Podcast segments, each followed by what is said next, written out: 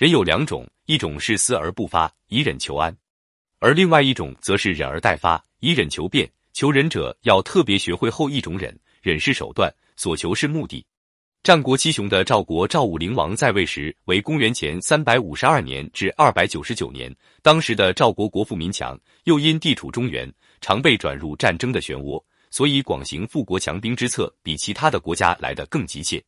赵武灵王经过多年的征伐。认为北方游牧民族骑马作战是值得仿效的战术，其机动性大，集散自由，对战场条件适应性很强。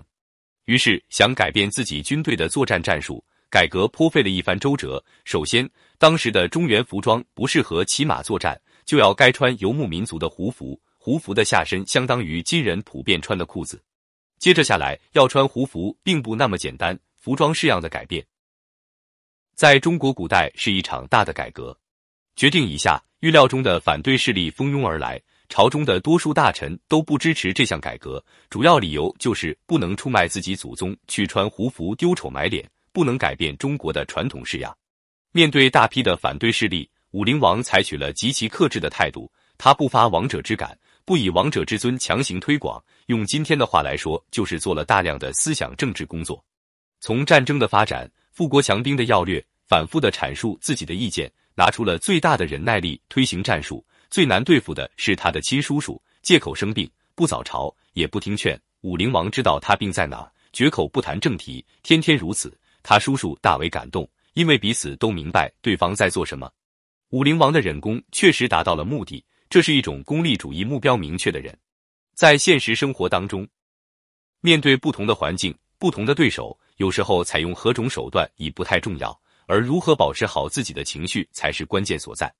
无论谁都有自己的情绪和感情，而情绪是一种很滑溜的东西，有时滑溜的让人捉摸不到。但是不管怎么滑溜，你都要想方设法把它捏得紧紧的，因为这关系到你是否能在社会上游刃有余地生存。生活中也有很多人能把情绪收放自如，这个时候情绪已不仅是一种感情上的表达，而且成了攻防中使用的武器。有时候掌控不住情绪，不管三七二十一发泄一通，结果把场面搞得非常难堪。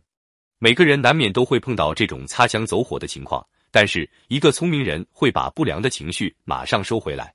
从古至今，评价人的标准，只要看一个人的涵养和行事的风格，就知是否可以成为可塑之才，是否有大将之风。因此，要成为人上人，除了常识与能力之外，全是其能否将情绪操控得当。一个人的涵养来源于他的修养，有修养之人都懂得控制情绪。遇事不能冷静，并且以某种极端手段处置的人，绝对不会是一个有修养的人。如果一个人能把情绪处理得非常好，那么他就可以把阻力化为助力，解危化险，政通人和了。如果一个人不能把情绪若处理好，那么就会很容易失去控制，产生一些非理性的言行举止，轻则误事受挫，重则违法乱纪。所以。每个人都要学会忍，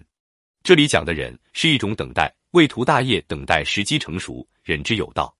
这种忍不是性格软弱、忍气吞声、含泪度日之举，而是高明人的一种谋略，是为人处事的上上之策。